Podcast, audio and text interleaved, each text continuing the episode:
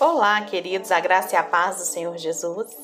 Hoje estamos aqui para mais um devocional diário com Sara Camilo. Hoje, dia 24 de junho de 2021. Vamos falar de Provérbios 24. Em Provérbios 24, o sábio ele nos diz algo que é muito importante para a vida como um todo. Nós devemos ser fortes e perseverantes nos momentos difíceis da vida. Está lá no verso 10. As provações da vida, elas desenvolvem o nosso caráter como um todo. Nesses momentos em que dependemos mais de Deus, o Espírito Santo ele ministra mais graça, sabedoria e sensibilidade sobre as nossas vidas quando nós paramos para ouvi-lo. A vida é uma grande semeadora e nós não podemos esperar para colher frutos diferentes daquilo que nós plantamos. No versículo 12, o sábio nos exorta sobre isso. Mantenha sua atenção às suas escolhas, ao seu estilo de vida, pensamentos. Sabe, reconheça aquilo que realmente é seu, aquilo que realmente você pensa. Porque tudo que de alguma forma pode interferir no seu relacionamento com Deus e no seu comprometimento social com o futuro vai estar tá nos seus pensamentos ou no seu estilo de vida e nas escolhas que você faz hoje. Então descarte aquilo que não presta. Quando errar, né, ou quando as dores da vida o fizerem tropeçar, não desanime. A gente tem um Deus bondoso que nos sustenta os seus filhos. A promessa é a de que, mesmo que o justo caia, o Senhor vai o levantar. Seja uma pessoa consistente, sabe? Que passe confiança, uma pessoa em que as outras possam confiar realmente. Procure dar o seu melhor no trabalho, mesmo que não goste muito dele. Lembra lá do José do Egito? Mesmo como escravo, ele deu o seu melhor. E em passando o tempo com Deus, e em passando o tempo, Deus o exaltou. Então, por fim, ame o conhecimento e a sabedoria, aprenda o máximo, sabe? É, o máximo que você puder e com humildade e dedicação, se torne dessa forma. É, se torne melhor. Sabe por quê? Porque se tornando melhor, você vai construir um futuro sólido e promissor, tanto diante dos homens como diante de Deus. Vamos falar do verso 3 e 4, que diz: Com sabedoria edifica-se a casa, e com a inteligência ela se firma. Pelo conhecimento se encherão as câmaras de toda sorte de bens, preciosos e deleitáveis. Gente, só há duas maneiras de edificar uma casa ou estabelecer uma família. Uns constroem a sua casa sobre a areia e outros sobre a rocha. A casa construída sobre a areia, ela não suporta as tempestades da vida, mas edificada sobre a rocha, ela vai enfrentar os vendavais e vai permanecer de pé. A nossa família, ela precisa ser edificada com sabedoria e firmada com inteligência. Os tolos edificam sobre um fundo um fundamento precário. Já os sábios constroem sobre o fundamento sólido. A rocha sobre a qual né, nossa casa precisa ser edificada, gente, é Cristo. Se o Senhor não edificar a casa, em vão trabalham os que, os que a edificam. A necessidade, a maior necessidade da nossa família não é de coisas, gente, é de Deus.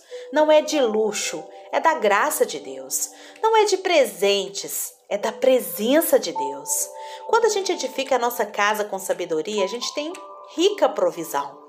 Os nossos celeiros eles se tornam cheios e as nossas câmaras repletas de bens deleitáveis que vão dar prazer.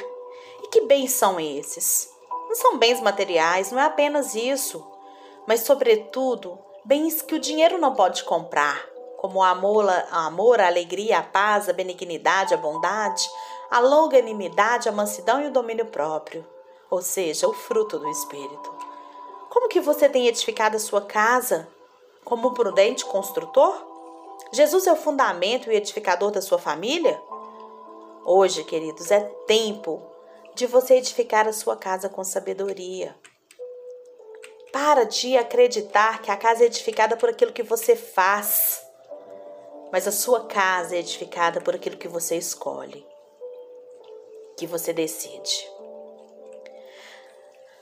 Outro versículo aqui é o 24:5 que diz: Mais poder tem o sábio do que o forte, e o homem do conhecimento mais do que o robusto. A sabedoria ela é mais forte do que a força, mais robusta, mais musculoso que seja o homem, a sabedoria é mais forte do que isso. Força sem sabedoria é poder que destrói, é arma que mata, é máquina de devastação. O que são as guerras insanas e sangrentas, a não ser uma demonstração de poder e força sem assistência da sabedoria?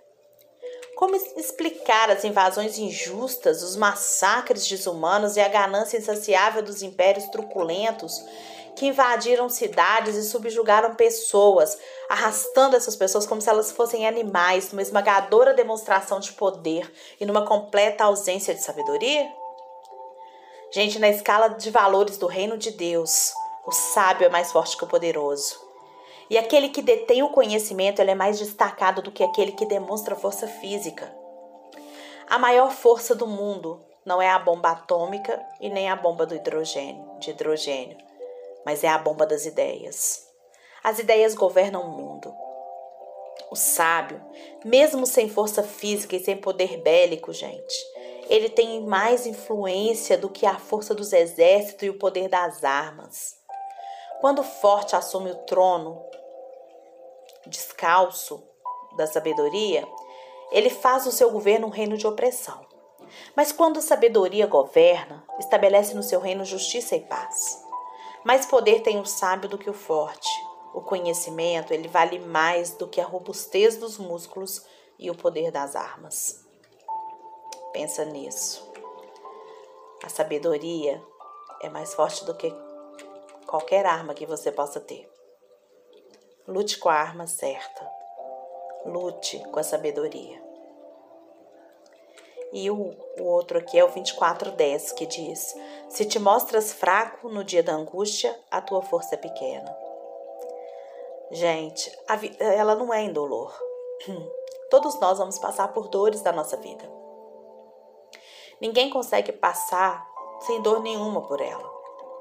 A nossa estrada, né, rumo à glória, não é um caminho reto e todo prontinho, mas é uma vereda estreita e cheia de perigos. A gente não vive em uma estufa espiritual. Se a gente está cultivando essa ideia na nossa cabeça, a gente está errado. Nós não estamos blindados. Nós caminhamos por desertos, nós cruzamos vales escuros enfrentamos terríveis situações. Não poucas vezes a gente é fuzilado por ventos contrários, né? E torrentes de dor desabam sobre a nossa cabeça. É uma enfermidade implacável, é uma perseguição amarga, é um luto doloroso. A angústia, ela atinge todos, pobres e ricos, doutores e analfabetos, jovens e velhos. O dia da angústia é inevitável. Ela chega trazendo em suas asas a dor.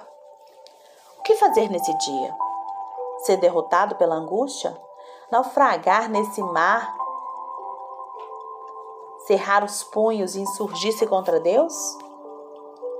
Perder a esperança e lançar-se no abismo sem fundo do suicídio? Não, mil vezes não. Aquele que no dia da angústia perde as forças, a fé e a esperança revelam uma grande fraqueza. Mesmo que a nossa estrutura seja pó e não conseguimos ficar de pé, escorados no bordão da autoconfiança, a gente pode olhar para cima, para Deus e saber que dele vem o nosso socorro. Ele faz forte ao cansado, ele enxuga as nossas lágrimas, ele alivia nossa dor e nos consola no dia da angústia. Ele é o nosso Deus. Então, a dor é algo que é inevitável na nossa vida. Mas a gente não deve se entregar à dor. A gente precisa de mostrar para a dor o tamanho do nosso Deus.